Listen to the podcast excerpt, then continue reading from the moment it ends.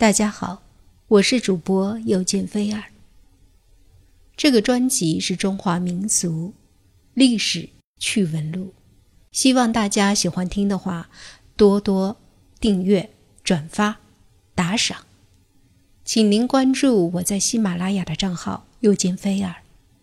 今天给您讲的这个趣闻是入井死。你知道什么叫入井死吗？毒气在秦汉时已经被发现了，被毒气所杀，古人就称为入井死。这种毒气早期以墓穴、深井中多见，所以它叫做入井死。西汉的时候，广川王刘去盗掘战国时代魏襄王墓的时候，黄色的烟气像雾一样。闻到鼻子眼睛就很难受，谁都不敢下墓。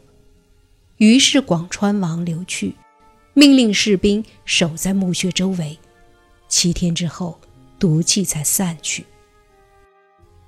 入井死相当恐怖，盗墓者如果遇到，就别想活着出来。那么遇到这种情况怎么办？如何回避？盗墓者多采取活口验。什么是活口验？就是让家畜等动物进去测试，没问题了，人再进入墓穴。而在进入墓穴后，使用湿毛巾捂住口鼻，防止毒气吸入。东晋永嘉年间，有人在盗春秋时代的齐桓公的墓时。有毒气，不能进入墓穴。这伙盗墓者对付入井死颇有经验。怎么着？先把洞口打开，把毒气放出来，等过几天后，再牵了一条狗进去。过段时间，看看狗死了没有，觉得没有问题了，才进入墓穴，避免了入井死。那么井下的这些毒气是怎么产生的呢？原因至今并不十分清楚。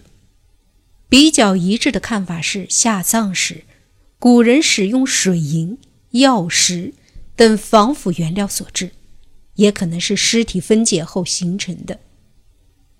现在的考古中已出现采集古墓气体的现象，但对毒气的成分有不同的说法。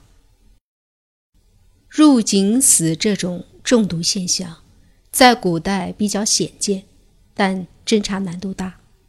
如果盗墓者出于黑吃黑的目的，谋害同伙，推下盗洞，也就完成了谋杀。但如果作为常规手段来谋杀，受限于条件，还是不大好办的。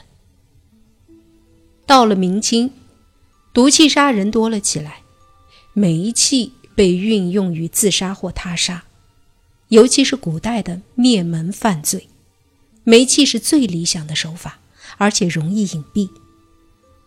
因为当时京城人有条件烧煤的多了，名医学家张景岳对煤气中毒有详细的观察和记录，说京城冬天很寒冷，房屋的窗户都是纸糊的，密封很好，家里采暖方式多是火炕。煤炭在室内燃烧，非常容易产生煤气而致人死亡。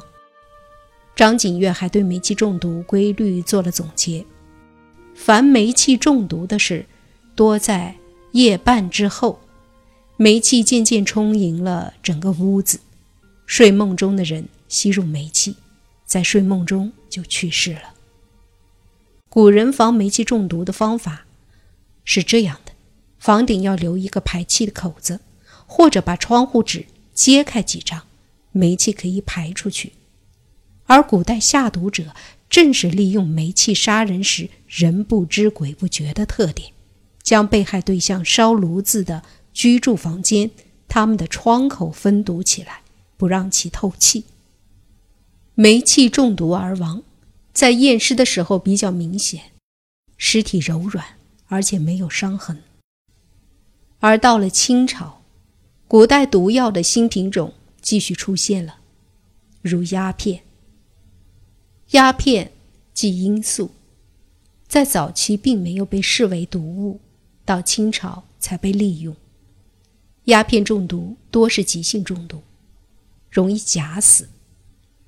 清朝人已经认识到，如果吞下大量的鸦片，则身冷气绝，似乎已死；倘若肢体柔软，说明脏腑经络之气尚在流通，人并没有死，是鸦片之毒将人迷醉。三四天之后，鸦片的毒性退去，人就又活过来了。官府审理相关案件时，如果怀疑是鸦片中毒，开棺验尸时，最易分辨，看尸体是不是背向上或者侧身，就能知道个大概。因为将人埋入土中，鸦片毒性退尽，人复活后辗转关中不能复出，时间一长就窒息而死，这就真死了。尸骨自然呈垂死挣扎的状态。